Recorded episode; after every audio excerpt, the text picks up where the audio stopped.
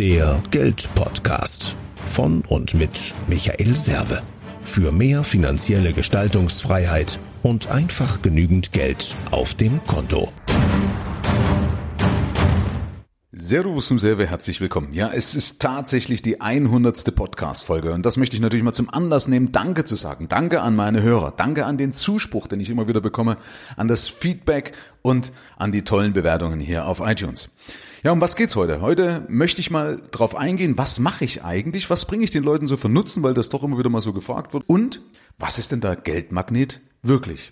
Darauf komme ich am Ende dran auf den Geldmagnet, weil ich immer wieder mal gefragt werde von Leuten, die sagen, ja Michael, ist das eigentlich der Geldmagnet? Also wenn man jetzt zehn Prozent wegspart oder wenn man das macht, ist das eigentlich der Geldmagnet? Nein, äh, es ist was ganz anderes, erkläre ich dir am Ende. Ja, wie bin ich zu dem gekommen, was ich mache? Und zwar habe ich beobachtet im Laufe meiner Arbeit, dass die Leute da draußen 10.000 Euro verdienen und aber 11.000 Euro ausgeben beispielsweise. Sie verdienen auch 100.000 und dann geben sie 110.000 Euro aus. Das heißt, ich habe gemerkt, dass Einkommen zunächst nicht reicher macht, sondern das Behalten. So, jetzt geht es aber nicht darum, ja nur behalten, behalten, behalten um jeden Preis, um reicher zu werden. Und deswegen bin ich jemand, der Wert drauf legt, dass das Leben nicht auf der Strecke bleibt, also dass das Leben auf jeden Fall stattfindet, ja. Ja, um das Ganze besser zu verdeutlichen, möchte ich dir einfach mal eine Geschichte an die Hand geben aus Erkenntnissen mit meinen Kunden. Einfach auch mal so ein bisschen als Paradigmenwechsel, also mal so ein bisschen ein Augenöffner für viele Unternehmer, weil eben viele Unternehmer da wirklich ziemlich auf dem Holzweg sind und deswegen eben so eine Dienstleistung wie meine absolut wertschätzen. Also, was habe ich gemerkt? Und zwar die meisten Unternehmer denken, dass ihre Firma ihre Existenz sichert und sie frei sind und sie ihr eigener Chef sind. Ja, das ist ja im Endeffekt, äh, sagen sie, ich bin ja selbstständig, also bin ich mein eigener Chef. Aber das stimmt im Grunde nicht.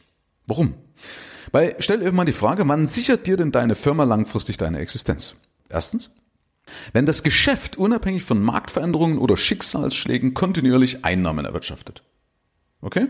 Also, egal was passiert, dass die Einnahmen einfach weiterlaufen. Oder zweitens, wenn mein Geschäft so lange Überschuss abwirft, bis ich genug Rücklagen und Vermögen habe, mit denen ich die Wechselfälle des Lebens locker aussitzen kann. Also das, was irgendwie draußen kommt, dass ich das locker aussitzen kann. Das wird ja landläufig als das sogenannte passive Einkommen ähm, bewertet, ja, oder, oder sagt man, das ist passive Einkommen, dass ich einfach Vermögen habe, von dem ich zehren kann. Okay? Das sind die zwei Voraussetzungen. Das ist doch meine Existenz sichert. Nachvollziehbar? Also entweder habe ich dauerhaft genug Einkommen oder genug Ersparnisse oder am besten beides. Und erst dann wäre ich wirklich frei und mein eigener Chef. Einverstanden? Solange ich das aber noch nicht habe, bin ich immer noch abhängig und kann förmlich herumgeschubst werden. Also ich wäre abhängig oder bin abhängig von Kunden, von Lieferanten, von Markt, also vom Markt oder von Mitarbeitern. Also es darf zum Beispiel kein Schlüsselmitarbeiter und so weiter ausfallen. Ich bin auch abhängig von der Auftragslage, von der Wirtschaftslage. Ich bin abhängig von der Bank. Bei vielen ist ja alleine schon deshalb die Bank der Boss, weil sie permanent in ihrem Konkurrentkredit sind. Oder ich bin auch davon abhängig, dass ich voll funktioniere, also dass ich nicht irgendwo ausfalle, physisch oder psychisch. Okay? Das heißt, im Grunde darf nichts Größeres passieren, also mein gesamter Lebensstandard steht auf einem dünnen Eis. Und viele verdrängen das in der Hoffnung, dass es sich von alleine löst. Ja? Und diese Ungewissheit aber erzeugt Anspannung, teilweise Stress, ja, und kostet auf jeden Fall Lebensfreude. Deswegen vielleicht mal die Frage an dich, ob du das kennst. Also kennst du ein paar von diesen Aussagen, das sind übrigens Originalaussagen von Unternehmern, die, bevor sie mich kennengelernt haben, mir solche Sachen in den Kopf geschmissen haben. Ja, beispielsweise, ich kann nicht abschalten, weil sich immer alles um die Firma dreht. Das führt also dazu, dass während ich mich mit meinen Kindern unterhalte, mit meinen Kindern spiele im Sandkasten, eigentlich schon an den nächsten Auftrag denke oder dass noch irgendwelche Rechnungen in der Firma zu schreiben sind. Oder ich weiß nicht, ob das Geld für künftige, für zukünftige Zahlungsverpflichtungen reicht. Also erst recht, wenn die Kinder größer sind, ja, mit größeren Kindern kommen größere Zahlungsverpflichtungen auf dich zu, beispielsweise für die, für die Ausbildung. Oder ob mein Lebensabend gesichert ist, ja, also ob die, die Rente, der Ruhestand gesichert ist, die Zeit nach meiner äh, selbstständigen Tätigkeit.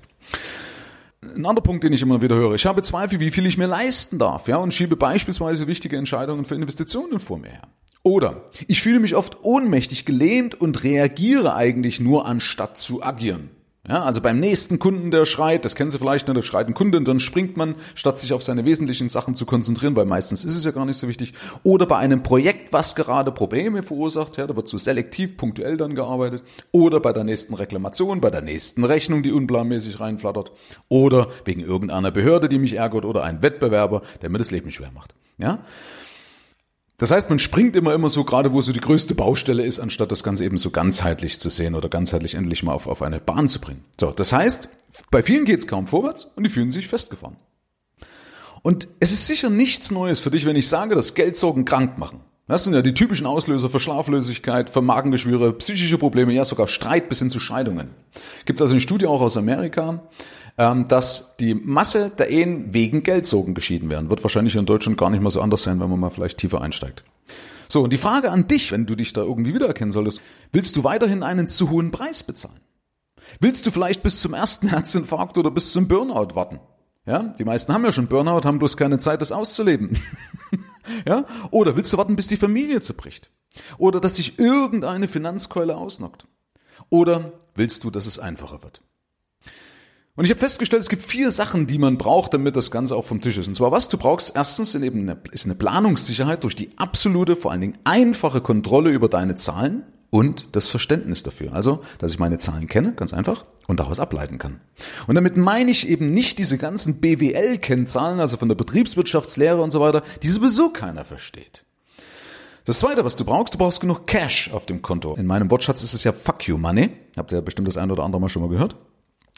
Denn nur mit genug Cash bist du wirklich unabhängig von Umsatzschwankungen, von Marktveränderungen, von Wirtschaftskrisen, wenn beispielsweise mal irgendwann wieder eine kommen sollte, oder von irgendwelchen anderen Schicksalsschlägen. Und erst mit genug Rücklagen bist du frei in deinen Entscheidungen, unabhängig von der Bank und von deinen Kunden und hast die Möglichkeit, neue Ideen umzusetzen.